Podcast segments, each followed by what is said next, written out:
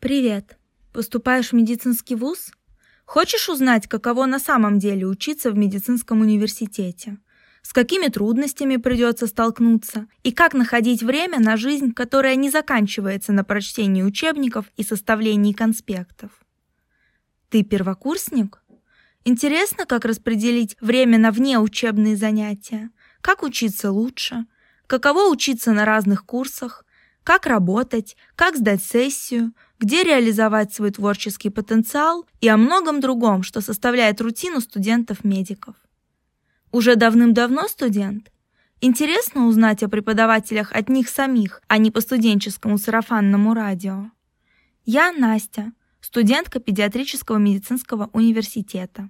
И меня все это очень интересует.